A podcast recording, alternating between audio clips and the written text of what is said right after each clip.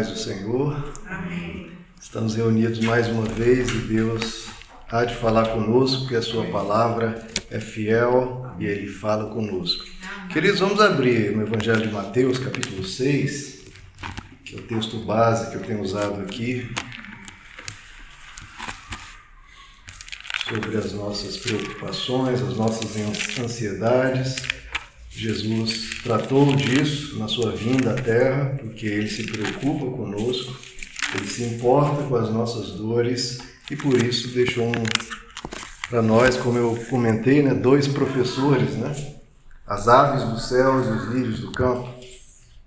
Mateus 6, depois vamos ver um trecho em Romanos. Mas primeiro, Mateus 6, dois versos que já, já lemos nessa sequência. Mateus 6, primeiro verso 26. Observem as aves dos céus. Elas não semeiam, nem colhem, nem armazenam em celeiros. Contudo, o Pai Celestial as alimenta. Não têm vocês muito mais valor do que elas? No verso 28. Por que você se preocupa com roupas? Vejam como crescem os lírios do campo. Eles não trabalham nem tecem. Agora vamos abrir Romanos, queridos, capítulo 5.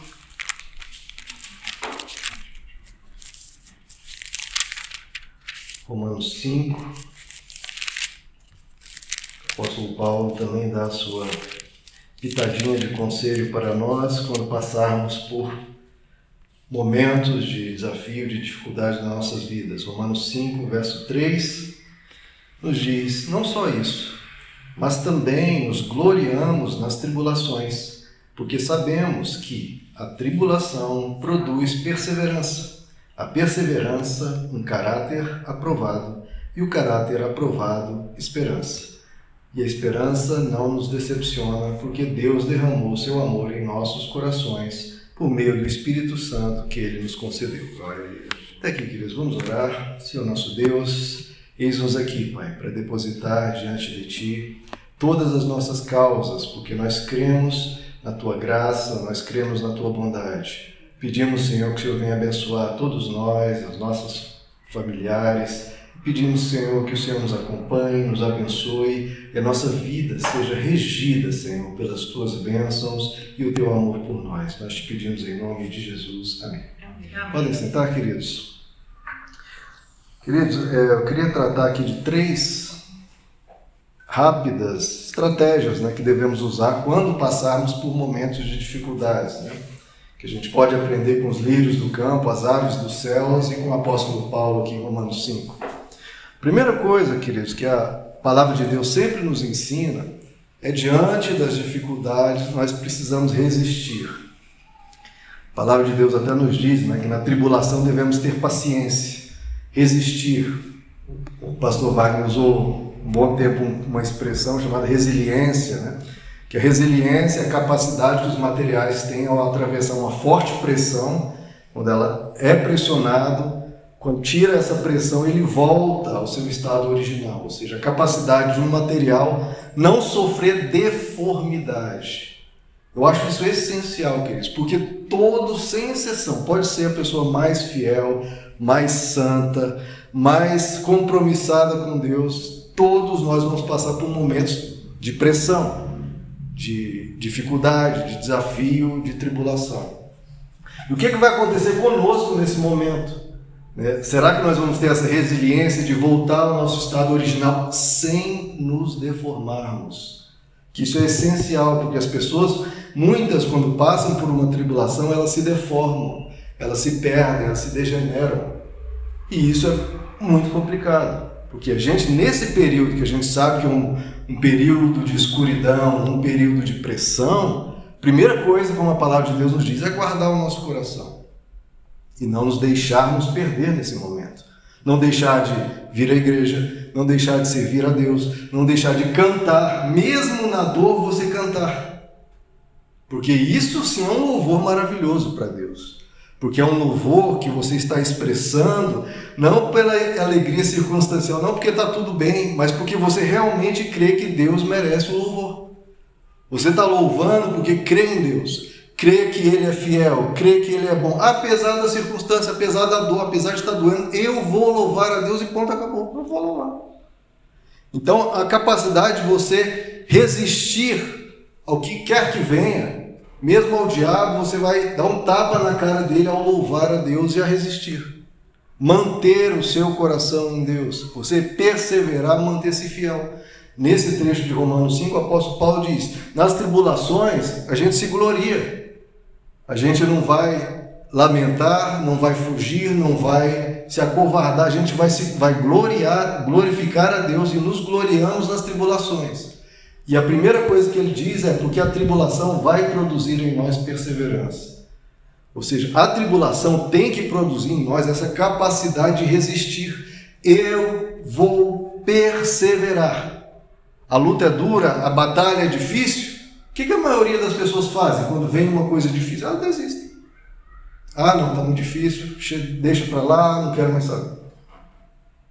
Ah, na caminhada com Deus, todos nós vamos vendo as pessoas né, desistindo, desiste aqui. Gente, desistir de Deus, por que motivo desistir de Deus? Por que desistir da glória eterna? Por que desistir da promessa de vida eterna? Não tem porquê. A dor vem, mas a gente persevera. A gente vai permanecer em Cristo. A gente vai resistir. De novo, na tribulação, a recomendação das Escrituras é paciência. Eu vou resistir, eu vou prosseguir. Tem um texto de Hebreus que, que ele diz: Nós não somos dos que retrocedem. Isso é algo que a gente tem que estar na nossa boca. Olha, tá duro, tá difícil, eu não vou desistir e não vou retroceder. Eu vou é prosseguir. Eu vou rumo ao alvo que eu tenho de vencer isso de continuar com Deus, a minha casa servindo a Deus, o meu coração em Deus, eu vou perseverar. Porque a tribulação vai vir, queridos, e vai testar a todos nós. Que tipo de coração que eu tenho? Porque o coração jubiloso diante de Deus é muito bom quando tudo está fácil. Agora, quando as coisas complicam, você mantém a sua fidelidade. Porque fidelidade não é necessária quando tudo está bem. A fidelidade é necessária quando as coisas estão complicadas. E aí você se mantém fiel. E aí Deus diz: servo bom e fiel, porque você foste fiel no pouco, no muito eu te colocarei. Então é o momento de mostrarmos que somos servos, servos bons e servos fiéis. Qual que é o momento que a gente demonstra isso? Quando está tudo bem? Não, quando as coisas complicam, quando está difícil. Aí você demonstra que é servo, aí você demonstra que é um bom servo e é um servo fiel. Perseverar. Amém.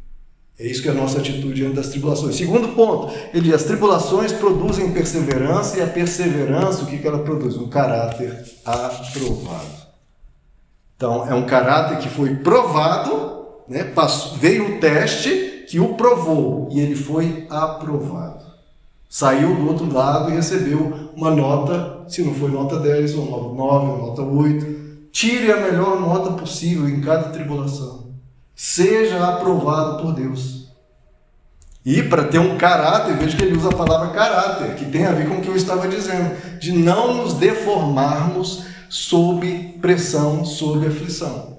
Guarde o seu coração, não se deforme, não seja como muitas pessoas que chutam o balde.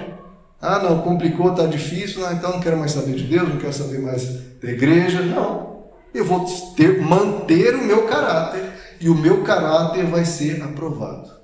Eu não vou tomar decisões de cabeça quente, não vou tomar atitudes abruptas, não, porque nesse momento de aflição eu, a gente pode fraquejar, mas eu vou manter-me firme e vou ser aprovado, porque eu quero ser aprovado.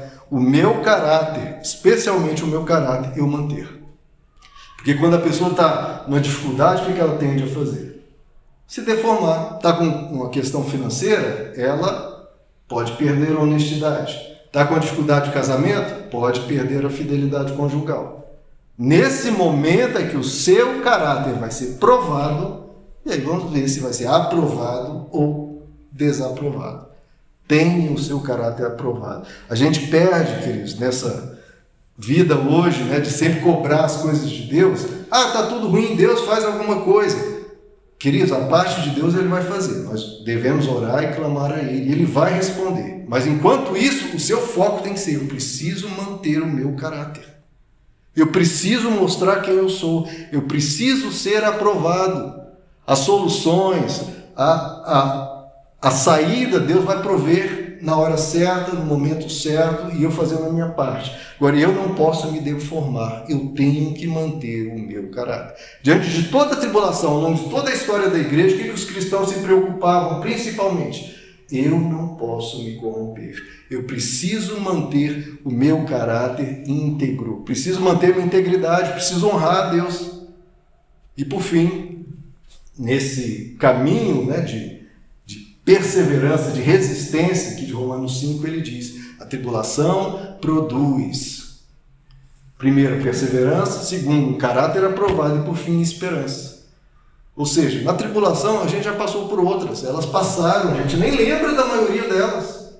Ou lembra de uma e outra, e mesmo as que a gente lembra, a gente sabe que passou.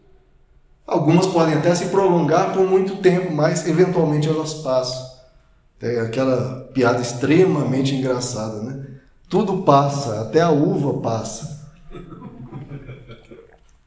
Essa pessoa tem que ser de muito bom humor para rir. O pastor Wagner está nota 10, foi aprovado. Tudo passa, até a uva passa. Então, irmãos, a gente tem que saber a esperança. Tenha essa esperança. Vai passar. Enquanto isso, a gente mantém o nosso caráter aprovado. Enquanto isso, a gente resiste. Caráter é, depravado, não, o caráter é aprovado. Então, a gente mantém a nossa vida com Deus. Porque vai chegar a bonança, vai chegar a luz no fim do túnel. Que a gente tem que manter a esperança. Deus há de reagir Deus há de realizar, porque Ele nunca falhou, Ele é fiel, Ele nunca deixou de nos socorrer e há de nos socorrer. Esperança. Isso é uma palavra que a gente fala pouco, né? Fala muito de fé, e Jesus fala três coisas principais, o apóstolo Paulo: o amor, a fé e a esperança. Então tem esperança, vai vir essa graça, essa resposta de Deus. Então a primeira coisa com a tribulação, resistência. Vamos perseverar. Vamos manter o caráter aprovado vamos manter a esperança. O segundo ponto que eu queria colocar é sobre a nossa capacidade. A gente vai resistindo, certo? Diante da dificuldade, a gente está resistindo. Só que a gente resiste e temos que tomar algumas atitudes além de resistir. Uma delas é a capacidade que eu chamo de adaptação. Os lírios, Jesus falou, olhe para os lírios. Como que o lírio atravessa uma tempestade? É impressionante, o lírio é uma flor frágil, mas passa uma tempestade e ele mantém-se ali.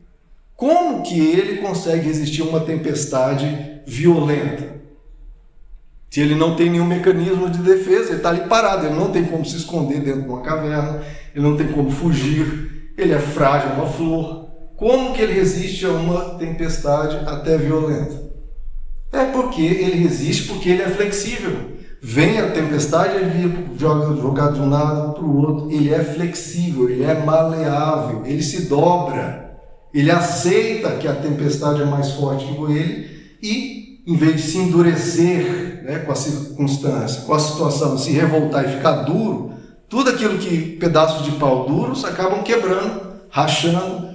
O lírio não, ele balança de um lado para o outro e depois passa. Então, muitas vezes que a gente tem que ter essa capacidade de aceitar a situação. Eu resisto, mas eu tenho que me adaptar. A coisa está de um lado para o outro, eu vou me adaptando ao que está acontecendo. Porque se você endurecer, não tem que ser assim, pronto, acabou. Você quebra. Essa geração é muito assim, ela se revolta com a dor. Ela quer muitos direitos e poucos deveres. Né? Quer muito conforto, muitas facilidades e qualquer dificuldade ela trata como inaceitável. Tem aquela frase da geração raiz, né? essa geração Nutella não, não conhece essa frase. Né? A geração raiz diz: aceita que dói menos. E essa é uma frase com muita sabedoria, porque enquanto a gente se revolta, enquanto a gente reclama, amplia a dor. Quando a gente aceita, é, aconteceu, aconteceu, aconteceu. Adianta chorar, outra frase, o leite derramado? Não. Aconteceu, agora vamos ter que resolver. Não adianta ficar reclamando, ah, porque isso acontece comigo, a vida é dura, a vida é difícil, a vida é, é esse mar de, de tempestade. Não, aceita que dói menos. Tem dois, duas expressões na, na tradição cristã que eu gosto muito sobre isso, que fala, são dois termos. Um é a resignação cristã. Vem o sofrimento, eu sofro, sofro calado, mas eu atravesso aquilo resignado, assim, não querendo, vou meio contrariado, mas eu vou. Vou atravessar, manter o meu caráter, mas eu vou assim meio meio murmurando assim calado, mas meio meio contrariado, mas eu vou. Uma resignação cristã. Eu tolero aquilo porque eu creio em Deus e eu vou atravessar e vamos. Ainda assim é muito superior àquele que chuta o balde, que reclama, que blasfema contra Deus, contra os céus, ergue as mãos, oh Deus, como é que você permitiu isso? Não. A resignação cristã já é um nível muito elevado. Eu mantenho o meu caráter, eu vou firme e forte, vou atravessar isso. Meio contrariado, meio achando ruim com Deus, meio brigado com Deus, mas vamos. Agora existe o outro, que até o Tomás de Aquino ele fala sobre isso, é o santo abandono. Eu me abandono nas mãos de Deus. Veio essa tempestade, Senhor, eu confio em Ti. Eu me entrego totalmente a Ti e vou te honrar. Aconteça o que acontecer, venha o que vier, eu me abandono em Tuas mãos. É por isso que eu tenho que passar, é por isso que eu vou passar. Honrando ao Senhor, sem reclamar, sem revolta. Não, é isso, é isso. Então Deus sabe o que faz, vamos. Vamos, eu vou. Eu vou. Eu me abandono nas mãos de Deus. E eu vou adiante. Se algo ruim acontece, eu não murmuro, não lamento, eu conserto, eu busco resolver, eu busco cuidar da situação. Busco lidar com aquilo.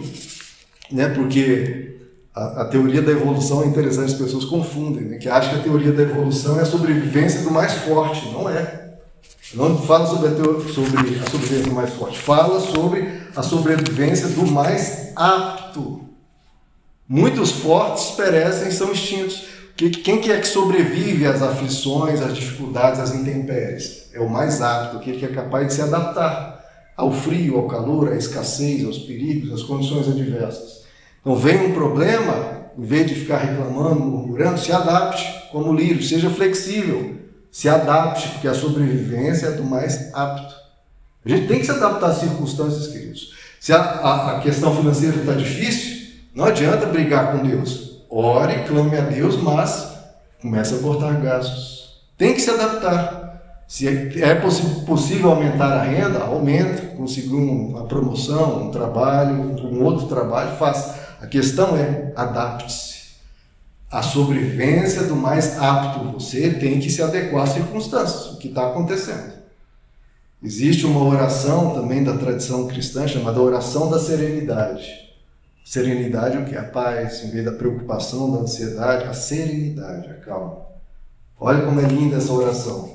Concedei-me, Senhor, a serenidade, a calma, a tranquilidade Concedei-me, Senhor, a serenidade necessária para aceitar as coisas que não posso mudar. Então, a calma para aceitar o que eu não posso mudar.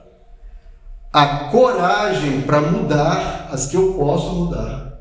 E a sabedoria para distinguir uma coisa da outra. Então, Deus, me dá calma para aceitar que não tem jeito. Isso aqui veio, vou ter que aceitar. E coragem para mudar o que eu preciso mudar e a sabedoria para distinguir entre uma coisa e outra. A vida é isso, queridos. A vida é o que veio, leite derramado, que já aconteceu, a circunstância, aconteceu, vou ter que aceitar e vou ter que lidar com isso. Agora, o que eu posso mudar, coragem, força e empenho para mudar. E tem que saber distinguir uma coisa da outra. Mude o que precisa ser mudado. Né, os pássaros que Jesus diz, as aves do céu, elas migram. Quando tem um inverno rigoroso no lugar, elas não ficam lá clamando a Deus, ó oh, Deus me ajude. Não, elas migram para outro lugar. O evangelho muitas vezes é muito prático. Jesus diz: se te perseguires em uma cidade, clame a Deus para Deus te proteger, resista. Para... Não, se te perseguires em uma cidade, vá para outra. Às vezes nós temos que ter essa praticidade. Né? Se um trabalho está muito ruim, tem uma perseguição no trabalho, por exemplo, às vezes ela ocorre a gente clama a Deus e tudo para mudar a circunstância. Agora, se não mudou, não mudou, você fez o que pôde, procurou fazer o bem ali, procurou se consertar o que precisava, não deu certo, a pessoa realmente amargurada, qualquer coisa, mude para outro lugar. Né? De novo, aceitar o que tentei mudar, não deu, vou para outro. Então, muitas vezes a gente tem que se adaptar, queridos. Porque Deus faz a parte dele, mas né? O coração do ser humano ele tem livre-arbítrio, ele pode manter-se naquela situação ruim. A questão é nós buscarmos resolver. Tem uma situação, eu busco, eu me adaptar e eu buscar resolver. Eu ali no. Estava ouvindo um vídeo no YouTube, achei interessante. Um autor comentando que ele teve um sonho que ele era da Marinha, o cara da Marinha Americana lá, e ele, no meio do sonho, ele olhou e tinha um porta-aviões encalhado em terra firme. E todo mundo naquela confusão, meu Deus, como é que a gente faz para tirar esse porta-aviões daqui e voltar, voltar para o mar? E todo mundo nessa confusão, vendo como é que fazia com aquilo, todo mundo começou, chegou à conclusão: ah, não, mas o Capitão Largo era o nome do, da pessoa. O Capitão Largo, ele sim sabe resolver. E ele assim, meu Deus, que bom né, que a gente tem esse Capitão Largo. E ele no sonho, que bom que a gente tem esse Capitão Largo, vamos atrás dele, né? Aí de repente vem uma pessoa correndo até ele, e ele já para perguntar aí, vocês acharam o Capitão Largo? E essa pessoa chegou para ele e fala: Capitão Largo, que bom que te encontramos. Era ele, o tal do Capitão Largo. Então muitas vezes nós somos aquele que vai ter que pegar o porta-aviões e botar de volta no mar. Os pássaros encontram seu caminho, migrando de uma região para outra, e muitas vezes um problema que parece insolúvel, Deus vai nos dando a sabedoria, queridos. A resposta vai chegando. Se nós nos dispormos, não nos assustarmos e nos dispormos a nos adaptar, a fazer a mudança necessária, Deus vai nos dar um caminho. Ele vai abrir um caminho onde não tem. Amém. E que a gente esteja pronto para atravessar, esteja ali atento para ouvir esse caminho. Resistência, adaptação e, por fim, né, querido, o esforço. Porque, como eu falei, na diversidade a gente é chamado a honrar a Deus e não a brigar com Deus. De novo, a gente está se acostumando muito com o favor, com a bênção e com a graça de Deus, e quando vem uma dificuldade a gente começa a brigar com Deus. Quando sempre foi um princípio do Evangelho, na diversidade a gente tem que lembrar de glorificar a Deus, manter-se louvando a Deus e honrar a Deus. Se veio a adversidade, o que, é que eu vou fazer? Brigar com Deus? Não, vou brigar com outra adversidade, pelo amor de Deus. O problema é esse aqui. Eu não vou brigar com Deus porque o problema chegou. Não, vou brigar com através de Deus contra o problema. Em vez de murmurar aos céus e reclamar, não, faca nos dentes e vai para cima do problema. Eu vou me esforçar e vou honrar a Deus na adversidade.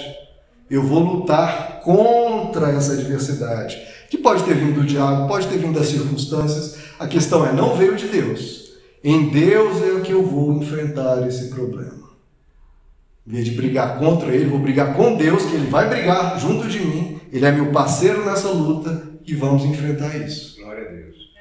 Ele estará conosco. Por quê? Especialmente porque Deus honra o guerreiro. Deus honra o esforço, Deus honra aquele que arregaça as mangas e vai para cima da questão.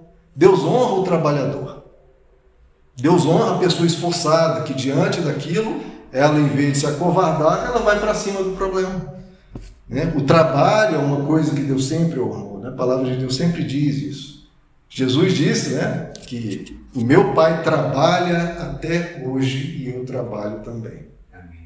Então não adianta pensar, né? Ah, Deus vai resolver tudo para mim. Não, Ele é uma pessoa que trabalha e Ele quer nos ver trabalhando, porque quem trabalha se assemelha a Deus. Se Deus está trabalhando até hoje, Jesus estava trabalhando, trabalhar é uma virtude. Trabalhar, o esforço, a dedicação, o capricho é algo que Deus honra. Trabalhar é uma virtude. Isso é de novo, a geração Nutella hoje tem muito essa coisa de ficar reclamando quando tem que trabalhar muito. Ah, tem uma circunstância, vou ter que trabalhar um pouco mais para ter uma renda extra. E aí as pessoas reclamam, ah, como é dura a vida né, de ter que trabalhar. Como eu queria ser como as crianças que não precisam trabalhar. A gente tem que ter cuidado com essas frases, queridos.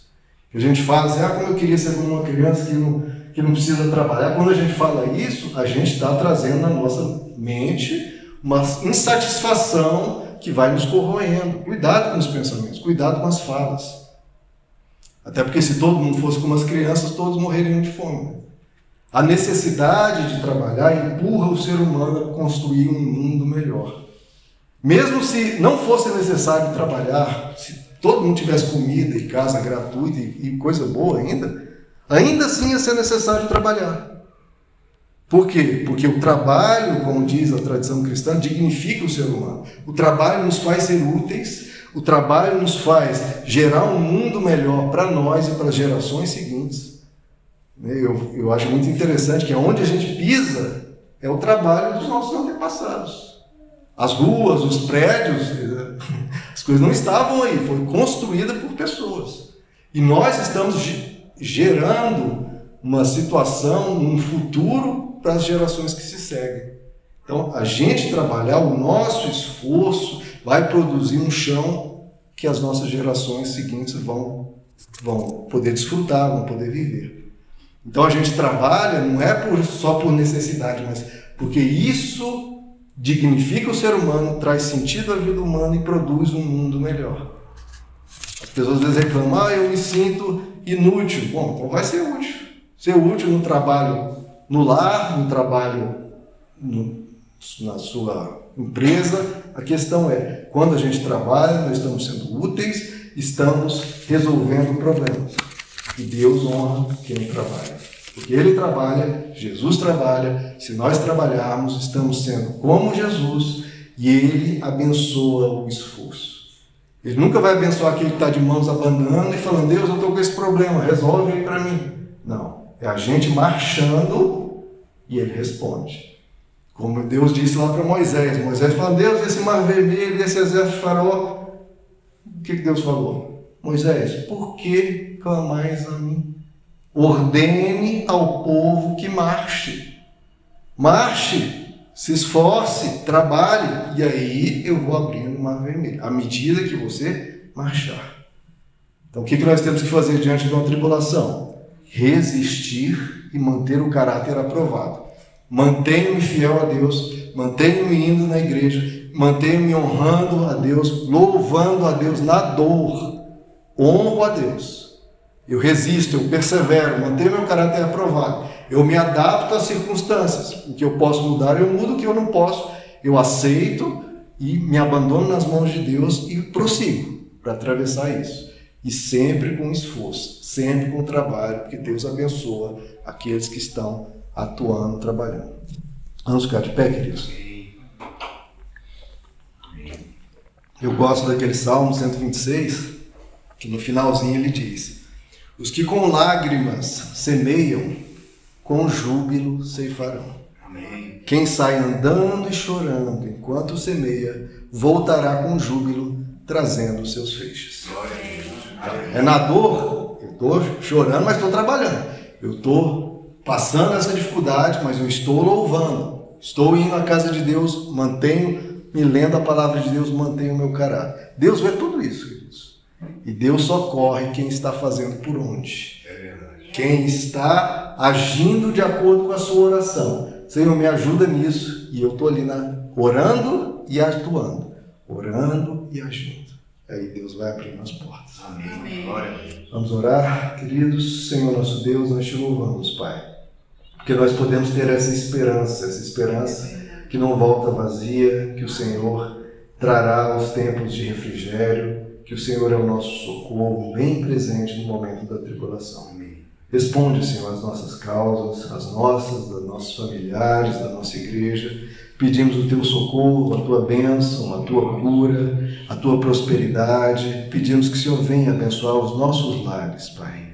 Pedimos que isso que o Senhor tem para nós chegue até nós. Pedimos essa bênção que supera o que nós esperamos, que o Senhor socorra cada um, abençoe a cada um, traga o refrigério que precisamos e nós possamos andar nessa terra sabendo que nós somos cuidados que o Senhor se importa, que o Senhor nos guarda, que o Senhor nos protege. Abençoa cada um aqui, Senhor, e te louvamos pela tua misericórdia e a tua graça, em nome de Jesus. Amém, Amém queridos.